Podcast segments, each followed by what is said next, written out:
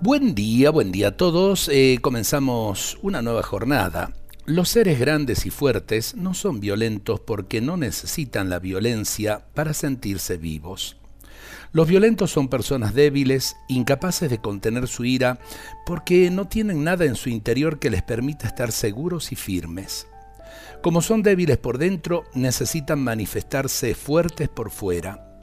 Por eso mismo una persona que odia, que no puede perdonar, que quiere destruir a los demás es una persona débil, floja, que no tiene el control sobre su energía interior y que se deja dominar por las emociones negativas.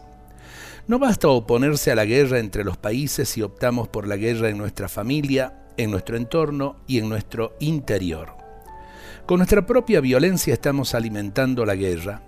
Por eso, para optar por la paz y para no fomentar los conflictos en el mundo, tenemos que hacer una opción por la paz en nuestro interior y en los lugares donde nos movemos.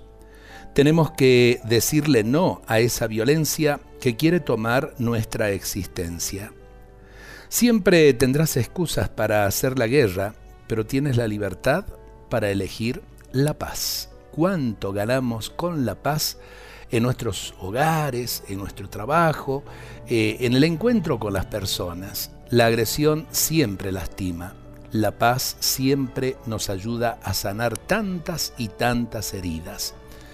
Eh, bueno, estos pensamientos que son de Víctor Manuel Fernández y que nos ayudan a asumir el día a día de nuestras vidas, eh, vaya para todos ustedes con la bendición del Señor.